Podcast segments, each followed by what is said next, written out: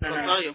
Así, que no esté muy alto. No, a la mitad. al medio. En medio, ¿no? Al 7, 6. Ahí está.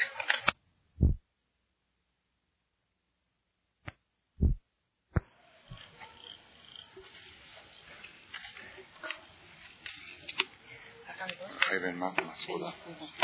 La clase que sea Refuah Shema Rehai Ben Masuda. Tania Rabbi Shimon Ben Lazar Omer, Rabbi Shimon Ben Lazar dice, Ezra תיקן להם לישראל שיהיו קוראים קללות שבתורת כהנים קודם עצרת ושבמשנה תורה קודם ראש השנה. Ezra Sofer estableció al pueblo de Israel que lean las kelalot. Kelalot son las maldiciones, las tojajot, los reproches que están escritos en el libro de Baikra, en la Perashá de Jukotai, que es la próxima Perashá que vamos a leer este Shabbat. Kodem Atzeret, antes de Shavuot. De Mishneh Torah, Kodem Rosh. Y las maldiciones que están en la Torah en Kitabo, que las lean antes de Rosh. Hay dos Perashiot en la Torah que son extremadamente espantosas. Baruch Hashem que no entendemos Ibrit, los que entendemos el hibrid de ese lenguaje no lo entendemos bien y por eso podemos oír esas perashiot. Pero son perashiot que el que entiende español, el que entiende hebreo bien, se pone pálido. Son perashiot de tojajá, perashiot de reproche muy duras. Esdras Sofe, hay dos en la Torah, Bejukotai y Kitabo. Son las bombas atómicas que tenemos en la Torah. Dos, dos potentísimas perashiot, muy, muy duras. Donde la Torah dice, si te portas bien, te va a ir bien, y si te portas mal, lo aleno vienen en forma específica todo lo que va a suceder. Ezra Sofer estableció que estas perashiot se lean una antes de Shavuot y una antes de Roshaná. ¿Por qué motivo? ¿Por qué motivo? Dice la Gemara, Maita Ama, ¿por qué motivo leemos esta perashá antes de Shavuot y la otra perashá antes de Roshaná? Amar Abayevi Timar Eshlakish, Kedesh Etichle Shana Vekilelotea. Es una cosa increíble. Shetichle Shana Vekilelotea. Que termine el año y sus maldiciones. Leemos las perashiot de las maldiciones antes de Roshaná. Kedesh Shetichle Shana Vekilelotea. Que termine el año y sus desgracias. Antes de fin de año se lee estas perashiot para que la persona diga ya, acabó el año, acabaron los problemas, acabaron las desgracias y empieza un año nuevo con verajá, con, con éxito, con prosperidad. Pregunta la Gemara, ¿está bien las maldiciones que están escritas en Devarim, en Kitabó, se leen antes de Roshaná para que se termine el año sus maldiciones? Pero las que están escritas en la Perashá de Bejukotai, que vamos a leer el próximo Shabbat, ¿acaso Shavuot, qué tiene que ver Shavuot con Rosh? ¿Acaso Shavuot tiene algo que ver con Rosh? Falta mucho para Rosh todavía. Contesta la Gemara, in, sí. Shavuot tiene que ver con Rosh Hashanah. ¿Por qué? Ateret Name Rosh Hashanah. Y Shavuot también se considera año nuevo. Ditnan, como estudiamos la Mishnah, Beateret al Perot Ailan. En Shavuot es cuando se juzgan los frutos del árbol. Está escrito en la Mishnah, en Masejet Rosh Hashanah, dice, Arba'a Rashe Shanim, hay cuatro Rosh Hashanah. Uno de los Rosh de los cuatro es Had Shavuot. La fiesta de Shavuot es Rosh Hashanah. Entonces, por ese motivo, por ese motivo leemos la Perashá de Jukotai, donde dice todas las maldiciones, antes de Shavuot, para decir, ahora que viene año nuevo, que termine el año y sus maldiciones, que empiece el año nuevo y sus bendiciones. Tania, estudiamos. Rabbi Shimon ben Elazar Omer, Rabbi Shimon ben Elazar dice, Im yomru lechaz de kenim setor veiladim bene, si la gente mayor te dicen destruye, y los niños te dicen, jóvenes te dicen construye, setor vealtibne. Hazle caso a los mayores a destruir y no a los jóvenes a construir. ¿Por qué? zekenim binyan. La destrucción de los mayores es construcción, ubinyan aristila. La construcción de los jóvenes es destrucción. De Simán trae varias pruebas. ¿Okay? Vamos a hablar ahora, como me pidieron que esta clase sea una clase con el tema de Jinú, vamos a analizar este, esta parte del Talmud de un punto de vista más profundo. El Talmud está diciendo, ¿por qué motivo leemos la Perashá de Jukotai, la próxima Perashá, que de veras, de veras es una Perashá espantosa? ¿Por qué motivo establecieron que se lea antes de Shavuot? Por ser que Shavuot es un tipo de Rosh Hashanah, es un tipo de año nuevo. Nosotros queremos que termine el año y sus maldiciones y que empiece el año y sus bendiciones. Entonces por eso leemos las Kelalot en fin de año, como diciendo ya, acabó el año, que se acaben las desgracias, que acaben los problemas, que empiece un año con cosas positivas. Todo lo negativo que caduque, que empiece un año con cosas positivas. ¿Quién dijo que Shavuot es Roshaná? La Mishnah dice en Shavuot se juzgan perota y lan, los frutos del árbol. Entonces, como Shavuot se juzgan los frutos del árbol, leemos esta perashá antes de Shavuot. Yo tengo una pregunta. ¿Las maldiciones que están escritas en la perashá son para los árboles o para las personas? Las que la lot que están en la perashá de Jucotal. que ve, ahí habla de enfermedades, habla de persecuciones, de guerras, de enemigos. ¿Qué tiene que ver eso con los árboles? En Rosh Hashanah juzgan a la persona, entonces leemos las maldiciones antes de Rosh Hashanah para decir todas las maldiciones que le vienen al ser humano, que se terminen antes de Rosh Hashanah. Pero en Shavuot, ¿qué se juzga? Se juzgan los frutos del árbol. Entonces, que lean Perashiot, donde habla de desgracias para los árboles. En esta Perashá no habla de desgracia para los árboles, habla de desgracias para los seres humanos. Entonces, ¿qué tiene que ver Tichle Shana de Kilelotea, que termine el año y sus maldiciones, para el Rosh Hashanah de los árboles? Los árboles que festejen, que toquen shofar, si quieren, en Shavuot. ¿Qué tiene que ver eso con nosotros? Segunda pregunta, ¿cuándo es Rosh de los árboles? ¿Quién sabe? Rosh Hashanah la Ilanot, ¿cuándo es? ¿Tu Bishvat? ¿O qué? ¿O nos están jugando con nosotros? Hay dos Rosh Hashanah de los árboles, Tu Bishvat. Tenemos que saber, Rabotay, un secreto muy grande, muy grande. Está escrito, está escrito en el Pasuk que Adam et Asabe mi paneja o El ser humano se compara a un árbol del campo, así está escrito en la Perashá, Ki Tetse, al final de Ki Tetse. El hombre es et Asabe, como el árbol de un campo. El Zohar Kadosh habla mucho de este tema del árbol. Cuando le dijo Moshe Rabenu a los espías Vayan a espiar la tierra de Israel y chequen Hayesh Ba'et, si hay algún árbol. ¿Quién es un árbol? Si hay algún tzadik, si hay algún ser humano que merece ser salvado por ellos. El ser humano y el árbol tienen mucha similitud. Uno de los puntos más importantes que hay entre de comparación es el siguiente. Todos sabemos que el árbol está compuesto de cinco partes.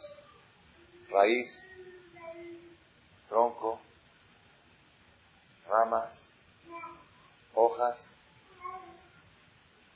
algunos tienen también flores y frutos. Un árbol de manzana tiene la raíz del árbol, tiene el tronco del árbol, tiene las ramas, tiene hojas y tiene frutos. El objetivo principal de un árbol, ¿cuál es? Un árbol frutal, ¿cuál es? Por supuesto, las manzanas. Una persona que tiene un árbol de manzana, que los troncos son, el tronco es bien grueso, las ramas increíbles, hojas de este tamaño, preciosas.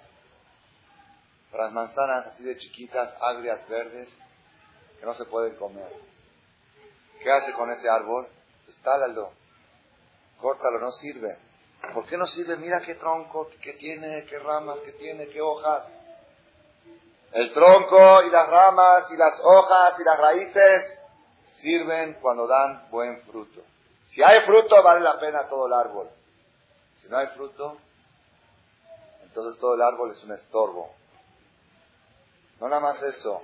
La ley botánica dice que un árbol que tiene un tronco muy grueso, los frutos son más pequeños. ¿Por qué? Porque el tronco se lleva toda la nutrición. La nutrición que necesita la fruta se la está absorbiendo el tronco. Hay una proporción, tiene que haber entre el tronco y las frutas.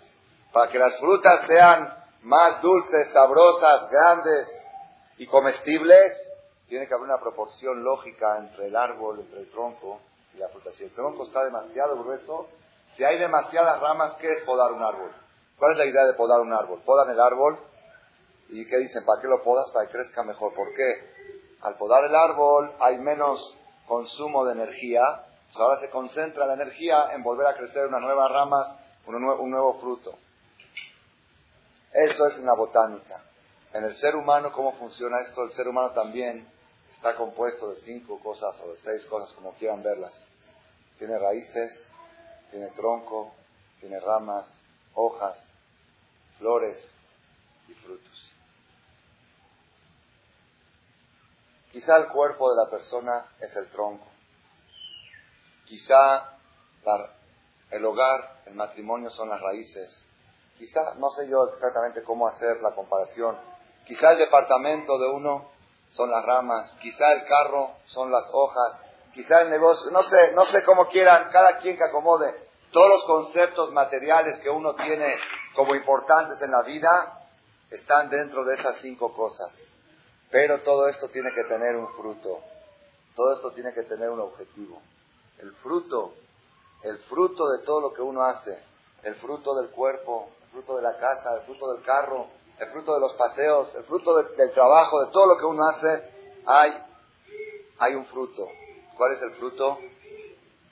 Es de Tamaleno Elo Abanim. Nuestro esfuerzo es para sacar frutos. Frutos son los hijos. ¿Qué quiere decir frutos son los hijos? Si nuestros hijos, si nuestros hijos van a crecer también para tener mejores casas y mejores carros y mejores cuerpos y mejores físicos, entonces el fruto otra vez es tronco. Es un árbol de manzana que su fruto es otro tronco. ¿De qué sirve? Cuando decimos que nuestro esfuerzo es para dar frutos, frutos quiere decir algo que no es tronco, algo que no es rama, algo que no es hojas. Fruto quiere decir los valores. Fruto quiere decir lo que la persona lleva consigo.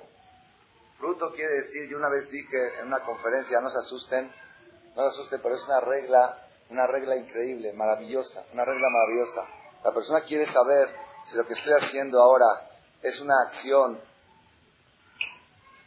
importante o no importante, es una acción de tronco o de fruta, es una acción de rama, de hojas, o es una acción trascendental. Quiere saber uno, la persona a veces quiere saber si está actuando bien está actuando mal, no está seguro. Dice, quizá tengo razón en enojarme con mi suegra, en pelearme con ella, la tengo que educar. Ella tiene que aprender, tiene que aprender porque si no, nunca va a aprender. Entonces, yo lo hago con buena intención, pero otro dice, no, pero dijeron que no es bueno hacer pleitos, que no es la cabeta, vija, betimeja, de la voz. No sabe uno, a veces, a veces uno entra en duda. No estoy seguro si estoy actuando bien o mal. Yo les voy a dar un tip, una receta infalible, una receta que no falla. La persona que tome esta receta jamás en la vida se va a equivocar. Jamás. ¿Les gusta? ¿Quieren oír la receta? Maravillosa. No falla. Nada más falla que el ahora no deja aplicarla. Pero el que la tiene en mente constantemente no falla esta receta. ¿Cuál es la receta? Cuando vas a hacer una acción, piensa, me gustaría que en mi hereye mencionen esta acción. No falla. No falla la receta. Es algo increíble. ¿Por qué? Porque en el hereye no menciona ni el tronco, ni las ramas, ni las hojas. Nunca he oído que dicen que comió muchas kibbes y que hacía kibbeh y que los domingos se tomaba cinco cervezas, se comía bisteces. ¿Qué carrazos tenía? ¿Qué carros? El Town Country, el este, el otro, el Cherokee. Estaba al día con los carros, estaba al día con todo. La moda tenía unas, unas faldas increíbles, así dicen en el Hereye. Ay, ay, no hables de por qué hay. Si durante la vida eso era lo que valía, todo el tiempo era la competencia, eh, para eso estaban, eso era la vida, ese era el sentido de la vida.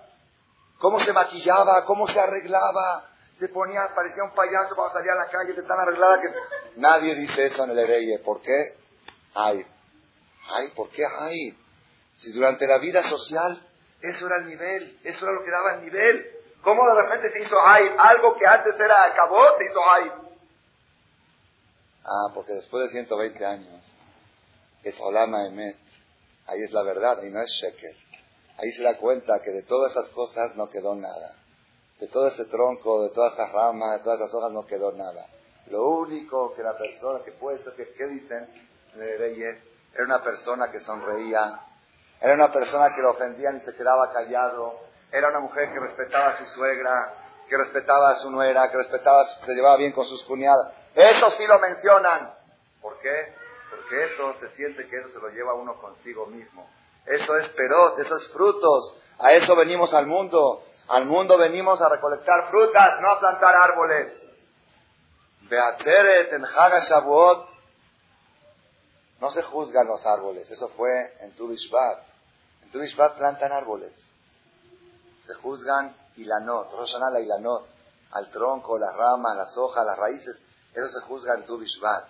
En Shavuot se juzga, ya que tienes un buen tronco, ya que tienes buenas raíces, ya que tienes buenas ramas, tienes carros, tienes casa, tienes marido, tienes todo, pero ¿cuánto fruto va a dar este árbol? ¿Va a valer la pena todo este campo? ¿Vale la pena o no vale la pena? ¿Cuánto fruto va a dar? ¿Cuántas cosas que se puedan mencionar en el Hereye va a haber? ¿Qué porcentaje de la vida va a ser cosas eternas y qué porcentaje de la vida va a ser cosas mortales? La persona le preguntan a veces a una persona, ¿cuántos años tienes? Dice, yo tengo X, 40 años, por ejemplo. Está mintiendo, no tiene 40. 40 son los que ya no tiene. Tiene 80 los que le quedan para vivir. Si una persona le dan 120 pesos y se gastó 40, te preguntan cuánto, cuánto dinero tienes. ¿Qué dice? ¿40? Está mal dicho. Tengo 80. Gasté 40, tengo 80. La persona le dan 120 años para vivir. Usa 40, le preguntan cuánto tienes, 40. Es falso. Tiene lo que le queda para vivir. ¿Cuántos años, cuántos años no tienes? 40. 40 no tengo. O que diga la persona, ok, la persona no puede decir, muy bien, muy bien, la mora, la mora chipi, la, persona no puede decir cuántos años le quedan para vivir porque uno no sabe. No puede decir tengo 80 porque no sabe si va a vivir 120. Entonces que diga, ¿cuántos tienes? Tengo 40 menos. ¿Sí? ¿Así que contestar? Tengo 40 menos. Me quedan los que me quedan. Tengo 40 menos. ¿Qué quiere decir tengo 40 años? ¿Qué quiere decir a mí? Yo tengo. ¿Cómo tienes lo que no tienes? ¿Qué es eso? tenemos que saber una cosa. Cuando la persona dice tengo tantos años, quiere decir tengo 40 años de aprendizaje, tengo 40 años de experiencia, tengo 40 años de encender las velas de Shabbat, tengo 40 años de ir a la Tevilá, tengo 40 años de rezar hacer tefilá todos los días, tengo 40 años los que tengo, esos son los que tengo. Tengo 40 años de comer meshi, no los tengo. ¿Por qué? Porque de los 20, de los 100 o 200 kilos de meshi que habré comido en mi vida, yo sigo pesando 40 y hago dieta para pesar menos. Entonces, de los, de los kilos de comida que comí no tengo nada. De los paseos que hice no tengo nada. De todas las de los pleitos que hice no tengo nada, nada positivo. Puede ser que tenga algo negativo, tengo rencores, es negativo. De todo lo material que hice, no tengo nada. De todos los pleitos que gané, no tengo nada de las cosas espirituales, de las cosas morales que obtuve, eso los tengo conmigo. Entonces, una vez cuentan que una vez le preguntaron a un viejito de 80 años, ¿qué edad tiene? ¿Cuántos años tienes? Yo tengo 13 años. ¿Cómo 13 años? ¿Se ve viejito con canas blancas? Dice, sí. Dice, a los 67 años decidió dejar todo lo material y dedicarse a lo espiritual. Para él ese día nació. Hace 67 años me dediqué a cosas que no las tengo. Y los últimos 13 años, esos son los que tengo. La persona, cada año que cumple un año, tendría que hacer un día de luto, el día de cumpleaños. ¿Por qué? Murió un año, murió un año, depende. Cada día que pasa tiene que analizar uno, de las 24 horas del día, cuántas horas fueron horas más y cuántas horas fueron horas menos. Todas las horas que dediqué a cosas materiales ok, la persona necesita comer, ni modo, hay que comer. La persona tiene que hacer ejercicio, pues tiene que hacerlo. La Torah dice, lo tienes que hacer, pero son horas menos. Todas las cosas morales que las llevas contigo son horas más que llevas contigo. Y cuando pasa un año de tu vida, tienes que decir, de este año, 365 días del año, ¿cuántos días fueron días más y cuántos días fueron días menos? Para que yo pueda decir, por eso hay una tefilá, una tefilá increíble que decimos antes del Tehilim, antes de leer Tehilim, decimos a Kadosh Baruj y alarga nuestra vida hasta que al Shana, hasta que se completen 70 años, Shana. Dice Benishai que no hay que decirlo eso. ¿Por qué? Primero que todo, si Hashem te quiere dar más de 70 y 80, ¿por qué le pones límite? Segundo, un viejito que tiene más de 70 ya no puede decir de seguir sol. Así dice Benishai, hay que saltar. Hay un paréntesis, dice Betarich, Yamen, sin decir 70 años. Así dice el Benishai. Hatam Sofer dice que sí hay que decirlo. ¿Por qué? No está escrito ahí en el Tehilim, danos 70 años de vida, 80 años de vida. No dice así. Dice, Betarich yamenu usnotenu admelot bahem shirim shana. Hasta poder llenar 70 años. Llenar 70 años a nuestro ritmo tenemos que vivir 800. Al ritmo que vamos, nos estamos pidiendo a Hashem vivir 70 años. Estamos pidiendo llenar Melot Shivim Shana. Que podamos decir, seguro, si nosotros de 365 días del año podemos decir que aprovechamos 200, nos tenemos que vivir 180 para, vivir 70. Eso quiere decir, alarga nuestros días para que podamos decir, Abraham, Zakem, Baba Yamim, que podamos decir que traemos los días con nosotros. Eso es, esa es la introducción a la clase de hoy. Ese es el tema de Shavuot. Haga Shavuot se va a juzgar Perota Ilán. ¿Qué quiere decir Perota Ilán? Perota Ilán quiere decir cuánto fruto va a dar tu árbol. Tu árbol, tu jardín, cada hogar judío es un campo. La persona va sembrando cada cosa que haces en el jardín, cada arreglo que haces a tu casa, cada decoración que pones, estás arreglando el jardín. Estás plantando un nuevo árbol, estás haciendo crecer al árbol, todo está muy bien. Pero en Shavuot te va a juzgar tu jardín cuánto fruto va a dar. Tus hijos van a ser tronco o van a ser frutos. Van a ser frutos agrios o frutos dulces. Van a ser frutos comestibles o frutos que no sirven, que estorban a la humanidad.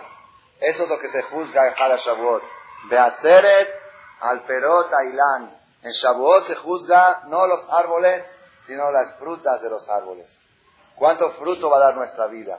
Y es lo que tenemos que nosotros prepararnos ahora, que faltan 10 días, 9 días para Hara Shavuot, prepararnos para un día tan trascendental. Hay mucha gente que pasa la fiesta de Shavuot, Baruch Hashem entre nosotros no, pero entre la gente más retirada del judaísmo, pasa muy desapercibido la fiesta de Shavuot. ¿Por qué? Es una fiesta muy pequeña, tiene solamente dos días, en Israel tiene un día. No tiene simbolismos, Sukkot tenemos Sukkot, Lulav, Simchat Torah, son ocho días, la fiesta muy larga. Pesach, tenemos la matzah, la limpieza de Pesach. ¿Quién no siente Pesach? Roshaná es dos días, pero hay shofar. Kippur es un solo día, pero uff, los preparativos, lo que es Kippur, el ayuno y todo, todo lo que es Yom Kippur. Hanukkah son ocho días. Purim, la borrachera de Purim, Mishloach Manor, todo el relajo un mes antes vendiendo. Todo eso hace que la fiesta resalte Shavuot. En las escuelas judías no religiosas, Shavuot es una fiesta conflictiva. ¿Cómo le enseñas a los niños qué es Shavuot? No hay. No hay Sukkah, no hay esto, no hay. ¿Qué, es Shavuot? ¿Qué es Shavuot? Shavuot, festejamos el día de la entrega de la Torah. ¿Y qué es Torah, maestro? Torah, es Torah, no sé, Torah, ahí el Sefer, ¿no? Torah tienes que explicar, no puedes explicar lo que es Torah, si no la cumple. Haga Shavuot es el día más trascendental que tiene el judío sobre la tierra. ¿Por qué? Le voy a decir por qué. Porque si no habría Shavuot, tampoco habría Rosana, tampoco habría Kippur, tampoco habría Simchat Torah, tampoco habría Kosher. Ustedes se pueden imaginar cómo sería nuestra vida sin Haga. No estaríamos aquí seguro, reunidos. No, no la escuela Teres Yosef ni Si no hay Shavuot, Está la Hamilton, la Hamilton, la esta. Hay otras escuelas. ¿Para qué necesitamos abrir escuelas judías? Si no es para enseñar Torah. Todo el mundo no habría Knis, no habría Shabbat, no habría fiesta, no habría Rosjodes, no había Tur, no había Shedelat. nada, todo, sería distinto. Todo, todo. Rabbi Yosef hacía una fiesta en Haga Shavuot, dice que pedía que le hagan un borrego, un borrego entero lo hacían Shejitai, comía asado. ¿por qué tanto? Dice Rabbi Yosef, decía, Ilaga y Yoma, si no fuera por este día, Kama Yosef y Kabeshuka. ¿Cuántos Pepe habría en la calle? Rabbi Yosef decía, si no fuera por el día de hoy, ¿cuántos José habría en la calle? Por este día de hoy, yo soy Rabbi Yosef, yo no soy Pepe. El día de hoy hizo que yo sea Rabbi Yosef.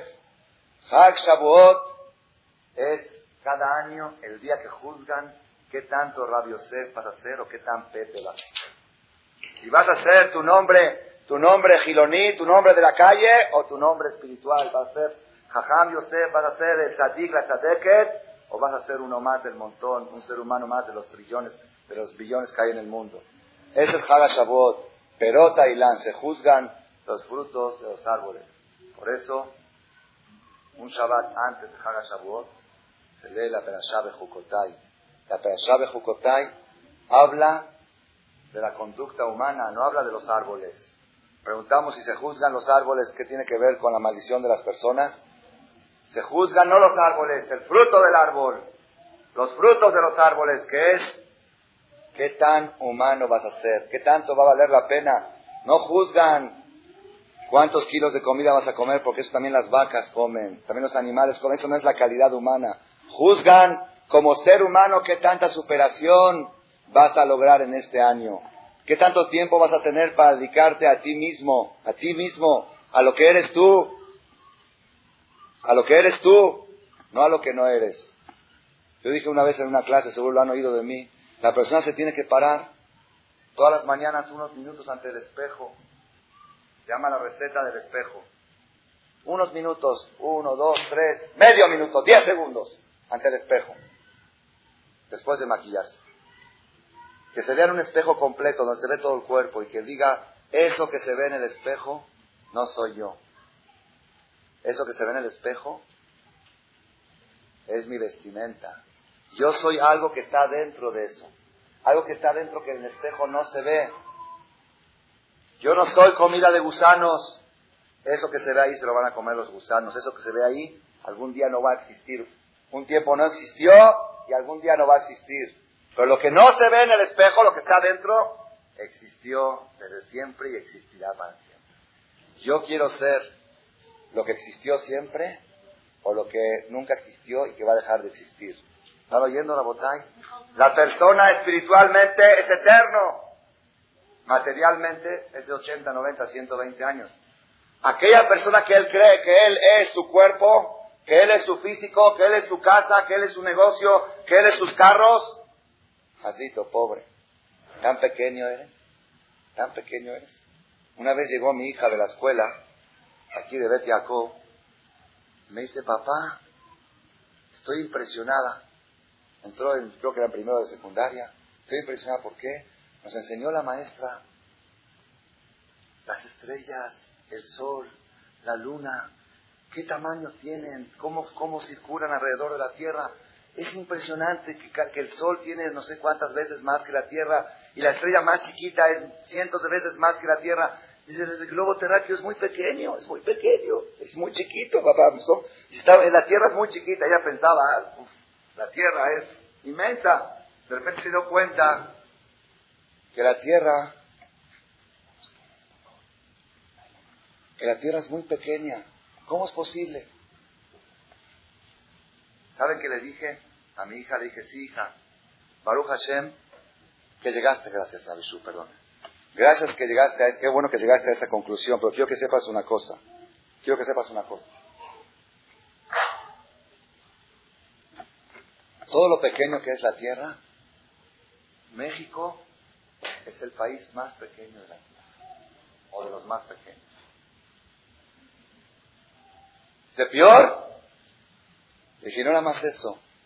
El DF es lo más pequeño de todo México. Dice, ay, sí. Le digo, no más eso, Tecamachalco Es la colonia más pequeña de todo el DF, de todo, todo el Estado de México. Y no nada más eso, Fuente de Marcela es la calle más pequeña de todo Tecamachalco. Una calle sola tiene Marcela. Entra por la calle, sale por allá. Y no nada más eso, nuestra casa, la que estamos aquí, es la más pequeña de todo Marcela. ¿Ya viste qué pequeños son? Estamos en el patio platicando la noche a la luz de las estrellas. ¿Ya viste que lee Shabbat? ¿Ya viste qué pequeños somos? Y ahora viene la bomba. De que si tú crees que nosotros somos el cuerpo, lo que medimos en nuestro cuerpo, somos así, así de pequeños.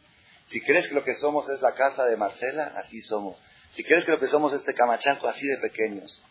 Pero si tú sabes que lo que tú eres es tu alma, lo que llevas adentro, ¿sabes lo que es tu alma? Tu alma es inmensa. Tu alma es un... Es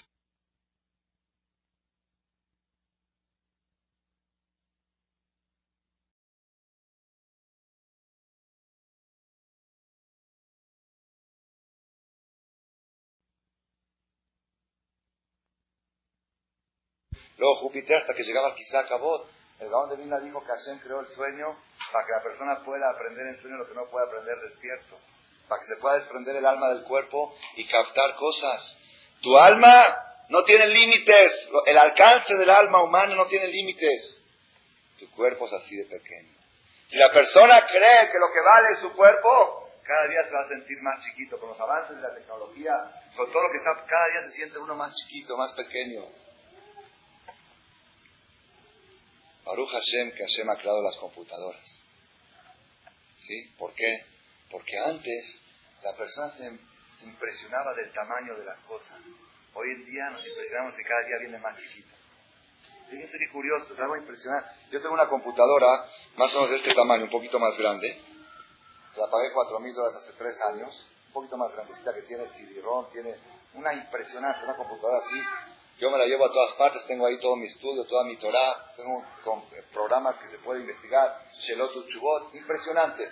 Yo feliz, fui un día a visitar a una persona en su oficina y vi una computadora el 20% más pequeña que esa. Y que tiene todo, todo, todo. Digo, ¿es la calculadora? Dice, no, es una computadora. No lo podía creer. Al momento tomé el modelo y la mandé a pedir y ya la tengo. Después de que la compré, me dijeron ya salió una un poquito más pequeña. ¿Qué quiere decir? ¿Qué quiere decir? Igual con los celulares, ¿qué quiere decir? ¿Saben qué está sucediendo? Yo estaba una vez con una persona en el carro y de repente recibió un beat. Un beat, ¿saben qué? Así de chiquito. Me dice, a ver, Saúl, explícame por dónde entró el mensaje. Explícame, si yo tenía el saco puesto así, estaba, ¿por dónde entró? Mire por dónde. De repente, un sonó algo, ¿dónde está? ¿Dónde? Dice, no, es que son ondas. ¿Qué son ondas? ¿Tú ves las ondas? Rabotai, cada día Hashem, en los tiempos que estamos llegando al Mashiach, cada día Hashem está demostrando que las cosas que se ven son las que menos valen y las que menos se ven son las más poderosas. Y cada día las cosas más poderosas en los tiempos de antes, un ejército fuerte, ¿quién era? Que tenía muchos soldados. Hoy en día, Saddam Hussein tiene un millón de soldados en su ejército. Estados Unidos no tiene la cuarta parte de eso. Pero con un soldado de los Estados Unidos, ni siquiera soldado, con una maletita que lleva Clinton, vale más que el millón de soldados de Saddam Hussein. Hashem está demostrando que lo que la gente antes creía que valía, antes valía, valían edificios, construcciones, ladrillos, mármoles. Hoy en día todo el poder de la humanidad está cada día más en las cosas que no se ven.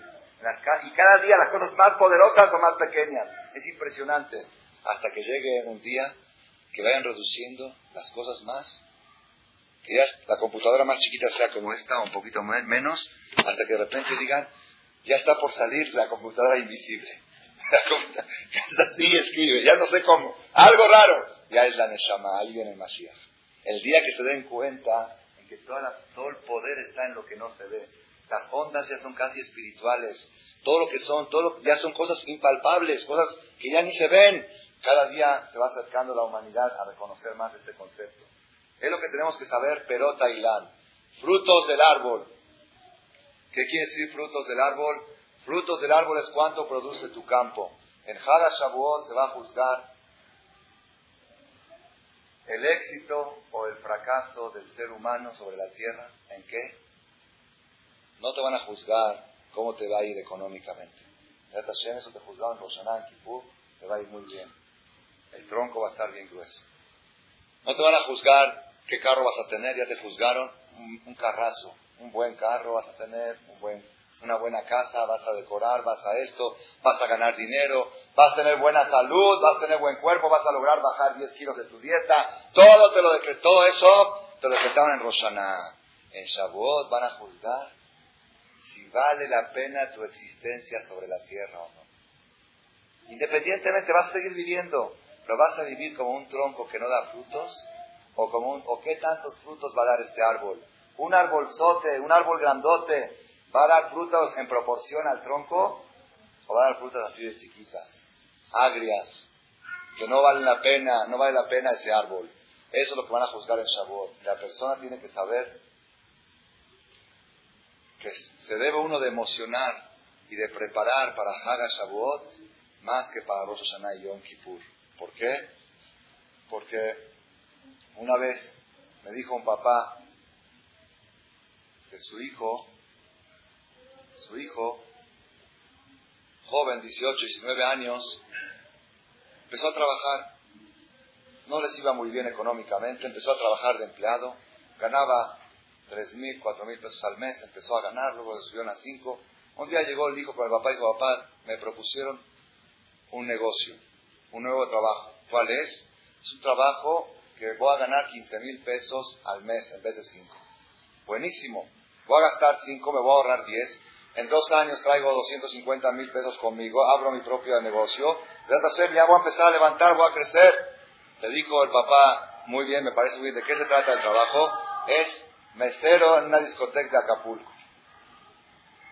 Te van a pagar 15 mil pesos por mes. Me voy a ir, vengo cada tres meses a visitarte, me voy a ir allá y en dos años regreso con dinero a abrir mi propio negocio.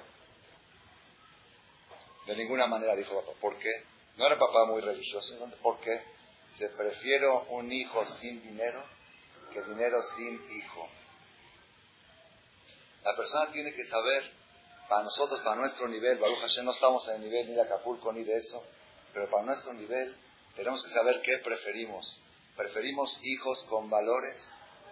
¿Preferimos, preferimos valores? Es decir, prefiero un hijo sin cosas materiales que cosas materiales sin hijos. A veces la persona no se da cuenta no se da cuenta y el materialismo penetra en el corazón de los niños. Por más Torah que le metamos, por más Irachamain, por más Midot Tobot, si el niño ve que los asuntos, materiales ocupan lugar en el corazón de los papás, eso le da fuerza al tronco, eso le da fuerza a las ramas, y cuanto más fuerza le da a las ramas, hay veces el papá tiene que alarmarse cuando ve que sus hijos están hablando de marcas de ropa esta es marca esta. Un día llegó mi hijo, así, de repente meten, entran modas. No, es que esta corbata que dicen que es de esta marca, que qué marca, Shahuararca. ¿Dónde tú alguna vez viste que tu papá fue a buscar marcas? No, no hay marcas. No, es que esto es de marca. ¿Qué hay si es de marca? Ok, calidad es otra cosa. Uno busca una buena calidad para no tener que estar comprando todo el tiempo ropa.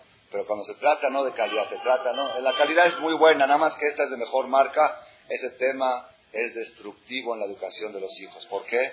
Yo recuerdo una vez mi maestro, el Rabbi Udal, estudiaba yo Jabruta con él en un cuartito abajo de su casa. Tres años estudié con él. Llegó un señor que vendía alfombras. Alfombras en la calle. Pasa a vender alfombras, alfombras persas, tapetes persas. Tocó la puerta del cuartito, Ken, Ken, Ticanés, abrió, entró, Jajam, te vengo a vender esta alfombra, un parsi, un, un te vengo a vender esta alfombra, cuesta 1.500 dólares, yo te la voy a dar en 300. Cómprala, cómprala. Jajam, Anilo Se compra, pues está barata, es una ganga, ¿sabes lo que es? Tapete persa, lo abrió, se lo mostró. Es persa, es algo carísimo. Lo insistió, presionó, presionó, estuvo ya, Jajam sabía que cómo quitárselo encima. Al final le dijo Jajam, Tishma Habibi, Im titenli etze mataná, anilo estamesh beze. Efani salem leja 300 dólares. Si me lo das de regalo, no lo voy a usar. ¿Cómo te va a pagar 300 dólares por esto? Ya cuando el Señor oyó esto, ya, ya, ¿qué le va a decir? Si, si te lo regalo, ya ni si me lo das de regalo es un estorbo. Entonces, ¿qué va a hacer? Ya, se fue. Se fue el Señor, le dije a Jajam, le voy a hacer una pregunta de veras. Si, si de veras te lo regalaban, ¿no lo iba a usar? Dice, claro que no. Digo, ¿por qué? Me dice, de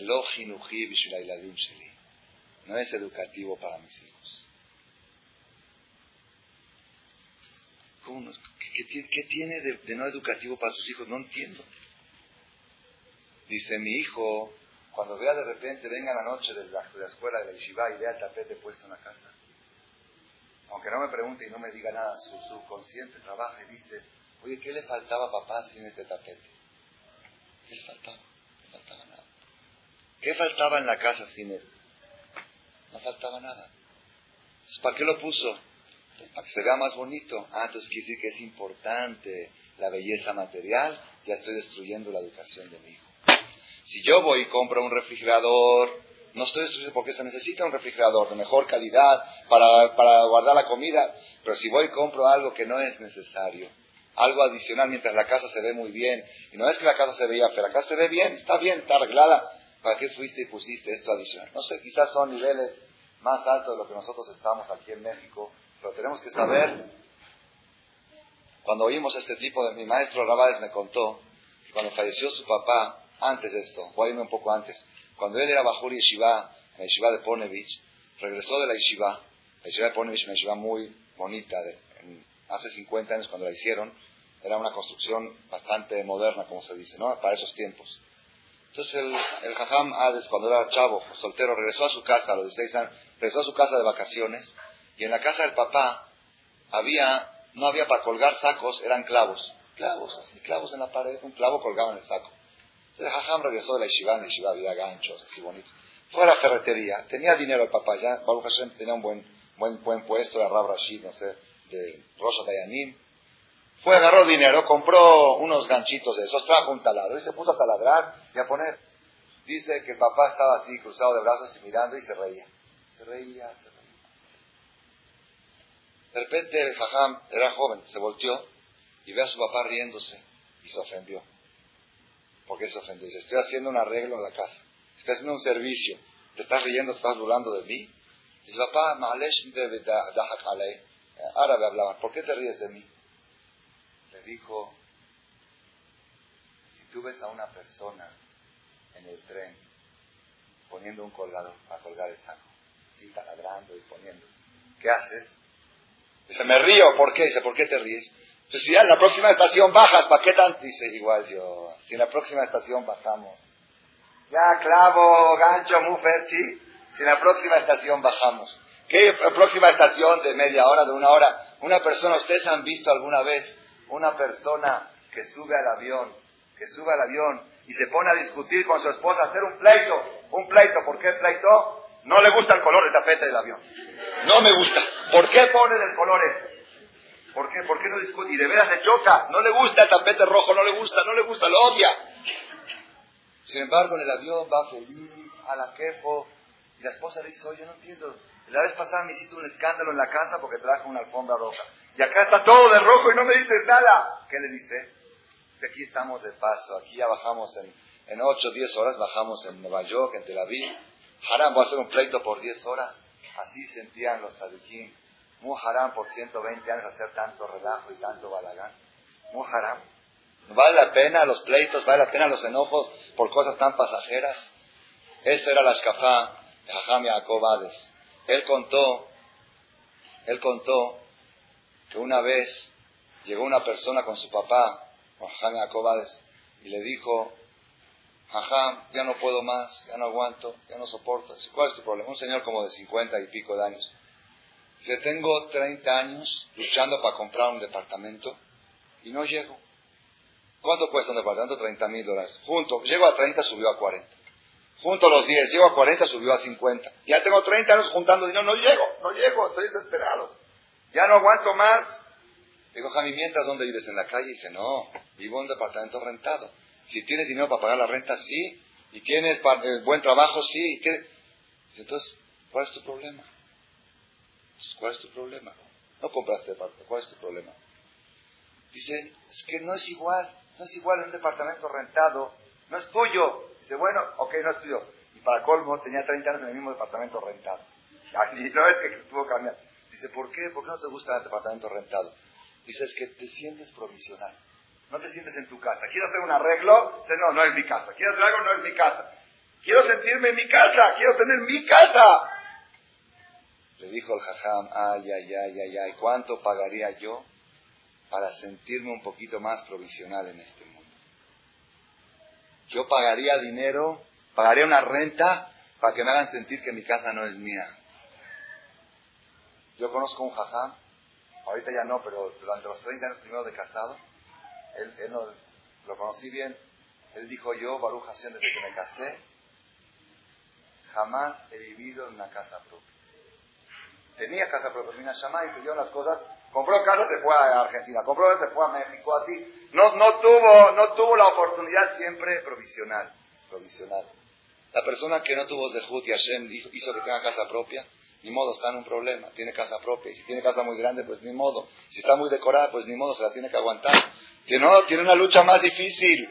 ¿Sí? ¿Por qué se la tiene que aguantar? Porque teniendo todas esas cosas y sentirse provisional, es difícil.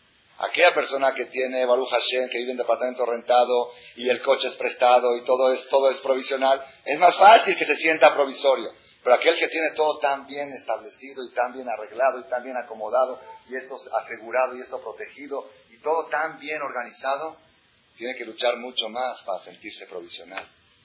El, mi maestro contó Rabades que cuando falleció su papá repartieron el menaje de la casa entre los hijos, era una familia grande, ocho o nueve hijos, repartieron, uno se llevó esto, uno se llevó el otro. A él le tocó una, ¿cómo se llama? Una pantalla de luz ¿Saben que son antes las lámparas de, de buró? ¿Cómo eran? Era un foco y una, como una pantalla que se mete en el foco. También las pantallas de las lámparas, no sé si hasta hoy en día, yo me acuerdo de chiquito, todavía, todavía las vendían. Es un foco colgado y se pone, se pone, ¿cómo? Tapa, es como una, así, como una pantalla, algo así, que se ve más bonito, que no se ve así, el puro foco. ¿Ok? ¿Sí se acuerdan de esos o no? Yo de chiquito lo teníamos todavía. Entonces él dice que él no se acordaba nunca haberlo visto en casa de su papá. Y de repente cuando estaba repartiendo el menaje le tocó, dice, ¿por qué? Dice, no es que alguien una vez le algo, le regaló, eso era un buen regalo, le regaló eso para poner en el foco. Pero el papá nunca lo puso. Nunca lo puso. ¿Por qué? ¿Por qué? ¿Qué tiene de malo el foco? Al contrario, eso tapa la luz, cierra que no se vea más, hace que haya menos luz. Yo quiero que haya luz, ¿para qué pongo eso? Ahí está el foco, ahí está bien. Está colgado un cable. ¿Y el foco? ¿Para qué se necesita más? Dice el jajam, mi esposa tampoco jamás lo puso en la casa, pero por otro motivo. ¿Por qué? Porque era demasiado antiguo. Así me dijo, mira cómo bajan las generaciones. Mi papá nunca lo puso porque era demasiado demasiado materialismo. ¿Para qué tienes que poner una pantalla si el foco da luz? Y mi esposa no lo puso porque ya se veía demasiado viejo, demasiado antiguo, ya no era tan no estaba actualizado. Estaban todos en los niveles. Todo lo que cuento es para reforzar nosotros. Cada quien tiene que tomar. Había un jajam que dijo, un jajam, el Admur de Amshinov, dijo, mi mail elishon, mi mail elishon, la persona tiene que dormir. Dormir, tiene uno que dormir. Ni modo. ¿Puede uno sin dormir? No puede. Tiene que dormir. Dormir, ¿saben qué dormir? Dormir es morir. La persona de los 80 años que vive, 90 años que vive, 30 años lo pasa en la cama, son muertos. Son, el Rabbi David decía, la persona cuando se va a dormir tiene que decir, voy a morir 8 horas. Voy a morir seis, ¿cuántas horas quieres morir? Lo menos que se pueda, ¿verdad o no? No, ahora me voy a echar una buena dormida. Buena dormida es una buena muerte. Estás mal. Así es. Dormir es morir. Le abdil, abdil, millón de abdalot. Napoleón Bonaparte dormía cuatro horas por jornada, por cada 24, cuatro. Le preguntaban por qué duerme tan poco, si es un emperador. Dice, cuando duermo no soy Napoleón. Yo quiero ser más horas Napoleón. Quiero ser 20 horas al día. La persona cuando muere no es, cuando duerme no es él. No soy toda mi categoría, todo lo que soy yo. No soy cuando duermo.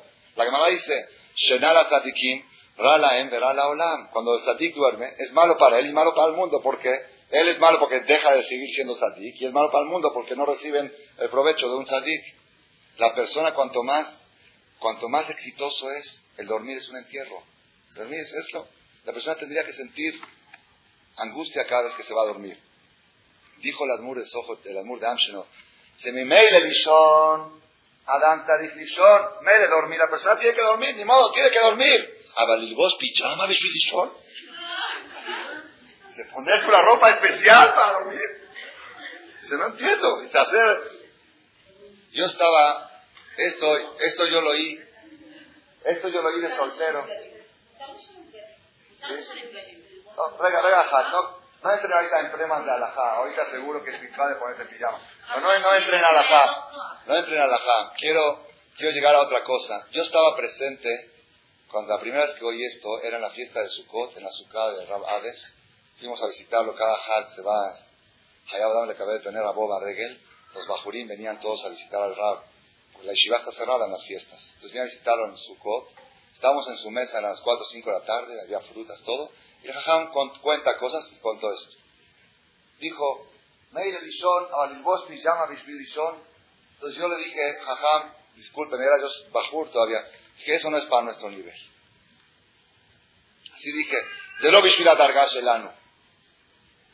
Me dice, me regañó muy fuerte, dice, Zea Bayash Elano, este es nuestro problema, que todo lo que oímos decimos de lo. Todo lo que oímos son otras categorías, son otros niveles. Entonces, ¿ya qué? Entonces, ¿qué? ¿Qué es para nosotros? Todos otros, otros niveles. ¿Nosotros qué? Nos gusta, nos encanta oír Masio de Tzadikim. Nos encanta, nos fascina oír cuentos de Tzadikim. Es como aquel, como aquel papá que le dijo a sus hijos, si se portan bien todo el día hoy, los voy a llevar en la noche a ver cómo la gente come helado. A ver cómo come helado. De ver cómo come helado, papá.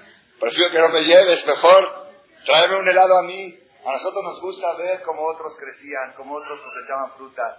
Nos gusta oír, vista este tzadik, uh, uh, uh, qué buena que de esta leía Teilim, esta cómo trataba a su mal. Nos encanta ver cómo otros comían helado. Come tú. Había una vez un jajam, es más, sabido en el tiempo de Marit del Gazi, Marit del Gazi cuando era chiquito, en la escuela, llegó un jajam grande de visita a la escuela y dio una de las ya a todos los niños y les dijo que en cada generación y generación hay 36 tzadikim nistarim, 36 tzadikim escondidos, que cada día la Shejina viene a visitarlos. Así dice la Gemara. Dijo el todos los niños se quedaron así. Dijo el ¿quién quiere que yo les muestre uno de los 36 tzadikim? ¿Quién quiere ver uno de ellos? Todos levantaron la mano. ¿Quién no quiere? Levantan, todos quieren. Este marido del gato era chiquito, no levantó la mano. Dice Jajam, ¿y tú que tú no quieres ver? Dice, no, yo quiero ser. Ver, todos quieren ver. Todos queremos oír, cuéntenos algo bonito. Mejor quiero ser yo el protagonista de los cuentos que cuenten de mí. ¿Por qué tengo que contar yo de otros? Le dije a Jajam, no es para nuestro nivel, no es para nuestra categoría. Me regañó, me regañó. Y yo no entendía, diez minutos me regañó. Dice, por eso nunca crecen ustedes, porque todo lo que les cuento dice no es para nuestra categoría. Bueno, digo, ¿qué quieres, jajam? Ya dormamos sin pijama, ¿qué es lo que quiere? Ya no entendí. Al final entendí lo que quería. ¿Saben qué me dijo? Dice, mi mail le ibanach no sin pijama, avalole japes pijama de pia moda. Dice, mi mail, eso quiere decir tomar el chipur, tomar el cuento este y adaptarlo a tu nivel. Yo siempre digo, es como un, es como un adaptador. Una persona compró una grabadora preciosa de 110 y tiene un voltaje de 4000. si conecta la grabadora ahí, se quema. Entonces ya, la grabadora no se puede usar. No tengo energía. ¿Cómo no tienes? Tienes 4000. ¿Sabes qué? Compra un transformador. Se coloca ahí y reduce de 4000 a 110. Nosotros tenemos que agarrar todos los sipurín de los tatiquín y traducir el voltaje a nuestro voltaje, a nuestra máquina que tenemos. Tenemos que buscar la manera. Aquí en México también tenemos la obligación de reducir y menospreciar todo lo que es material. Es haram darle importancia a lo material. Ok, las cosas vienen, vienen. Lamentablemente, Baruch Hashem hay dinero, no sé si lamentablemente, Baruch Hashem, lamentablemente hay lujos, lamentablemente hay carros, lamentablemente hay choferes, lamentablemente hay todo. Hay que aceptarlo, de diablo hay que aceptarlo. Pero de ahí a aceptarlo, a buscarlo, le fía moda, a buscarle, a buscarle spitzing, a buscarle puntos, detalles, a ser detallista. el detallismo en las cosas materiales es el destructor número uno de la educación de los hijos. Los hijos tienen que aprender qué es fruta y qué es tronco y qué es rama y qué son hojas. Tienen que saber qué es lo que vale y qué es lo que no vale. Tienen que saber la importancia de las cosas. Los papás tienen que dar el ejemplo en este aspecto. Es un concepto difícil. Cuando estuvo aquí en Rabades la primera, la segunda vez que vino acá, en el Kolel Aram de una de las Shah, y dijo, ¿quién les dijo a ustedes que porque tienen dinero pueden tener lujos en sus casas? ¿Acaso lo que nosotros no tenemos lujos es por falta de dinero? ¿O porque esa es la escafá de la Torah? Porque la escafá de la Torah es que la persona tiene que conformarse, que vivir con lo mínimo y dedicar todas sus fuerzas para superarse espiritualmente. Otra vez, él habló en su nivel. Ah, son otras categorías. Son otras categorías, pero hay que poner un transformador y transformarlo a nuestro nivel. Cada persona, este Haga Shavuot, tiene que tomar una decisión a partir de hoy. A partir de hoy, el Ramades cuando se casó me contó que puso condición con su esposa. Condición. Toda comida, bueno, esto no sé si es bueno que la oigan porque puede ser contraproducente cada quien que lo, que lo adopte, que lo entienda y que lo adapte según su nivel. Le dijo a su esposa, toda comida que te lleva más de una hora en la cocina no la pruebe. Porque si yo no puedo, yo no puedo probar, yo no puedo entender que una mujer esté enterrada en la cocina tres, cuatro horas haciendo cosas que van a, se van a ir después. No quiero decir a dónde. No puedo, no puedo entender. Ok, hay que comer. Y efectivamente, una vez estuve invitado a Shabbat en su casa. Muy sencillo. El chun, ¿saben qué es el chun? Una papa así grandota. ¿sí? un pedazo de pollo, un caldito, está el bello, está el chum. ¿Cuánto? Por poner una papa, poner un pollo, poner... No, y él contó, él contó, no sé si le ponían frijol, por ahí no ponían. Él contó que su mamá, Alea Shalom, venía y se enojaba. ¿Por qué? Venía la mamá a la casa de la nuera y decía, ven, vamos a preparar hija de las y esto. La nuera nacía, le enseñaba a hacer kipe y esto, le enseñaba a hacer todo.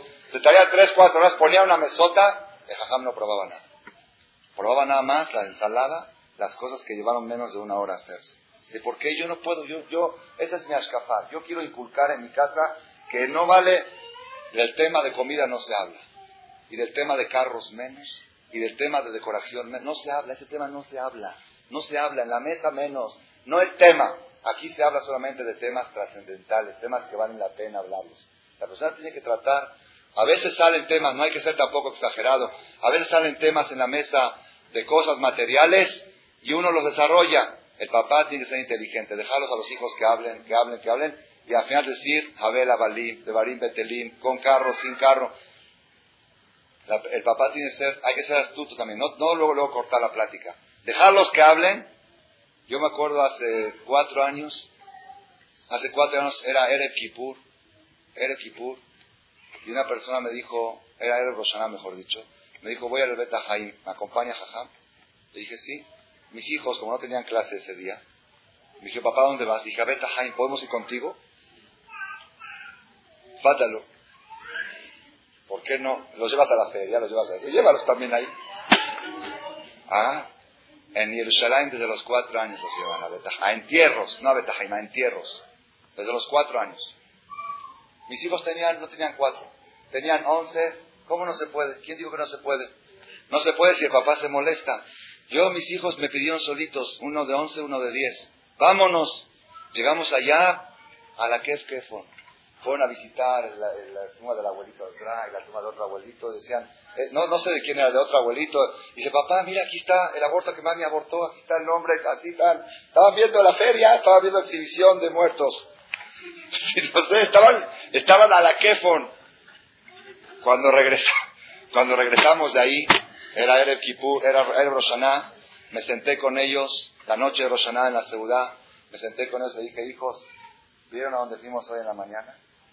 Quiero que sepan que toda esa gente que está ahí enterrada jugaron fútbol y comieron y pasearon y todo eso, no les quedó nada. Lo único que tienen ahorita ellos, lo único las obras de bien que han hecho, ahorita las están disfrutando. Todo lo demás, ma andon shi, no tienen nada. Estaban así los niños, así, así felices.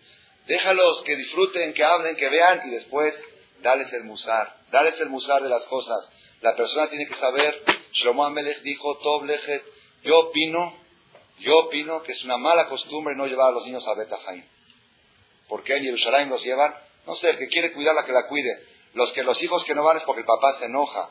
Pero el papá está mal que se enoje. ¿Por qué? Es una de las mejores educaciones que le puedes dar a tu hijo. ¿Por qué? Porque hay hombres de 40 años que creen, creen que la vida sigue. Creen que sigue. Nunca vieron.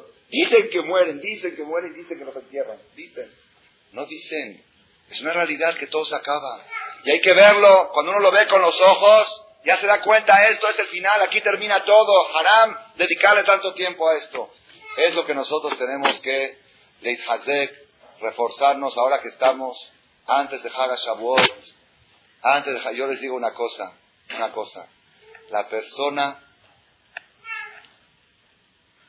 que sabe educarse a sí mismo y a sus hijos, a ver lo transitorio de esta vida, esa gente no prueba la angustia, no prueba la tristeza. No hay un segundo de tristeza. ¿Por qué? Haram angustiarse por cosas tan pasajeras. Toda la angustia, todas las depresiones, todos los pleitos vienen porque la gente se siente que esto tiene alguna consistencia, alguna fuerza, que esto tiene algún valor. Por eso vienen los pleitos. Un jajam dijo a sus alumnos, un rab dijo a sus alumnos, si ustedes cada noche en la cama piensan en la tumba, cuando estén en la tumba se van a sentir en la cama. ¿Te gustó? Si cada noche, ah, de mispato, imba, imba mitad, en Joshima la kever, va kever targuiso que mueva mitad. ¿Qué quiere decir? ¿Qué quiere decir? Es lo que estamos diciendo. Si la persona siente cada noche antes de dormir que todo esto es transitorio, que todo esto es pasajero, que de todo esto no queda nada, entonces no le tiene miedo a la muerte, al contrario. La tumba, la Gemara dice, los tzadikim, cuando, uno, cuando alguien dice algo en nombre de un tzadik, yo ahorita conté cosas. Gracias por su atención a este shiur del Rav Malech. Les recordamos que pueden visitar la nueva página de shemtov.org en el internet www.shemtov.org. Actualmente la página cuenta con varias secciones. Noticias sobre las actividades de Shem Tov a nivel mundial, escuchar o bajar las últimas conferencias del Rav Malek, escuchar o bajar la alhaja del día, imprimir o estudiar desde su computadora la perashá de la semana, estudio diario de Gemara, Daf Yomi en español, sincronizar su iPod con podcast, un manual para crear su propio CD de las conferencias que existen en la red, adquirir libros con entregas internacionales con la metodología del Rav Malek de español, fonética y hebreo simultáneamente, así como ubicar las ciudades en donde se reparten CDs a nivel mundial. Es que la misbot y muchas gracias.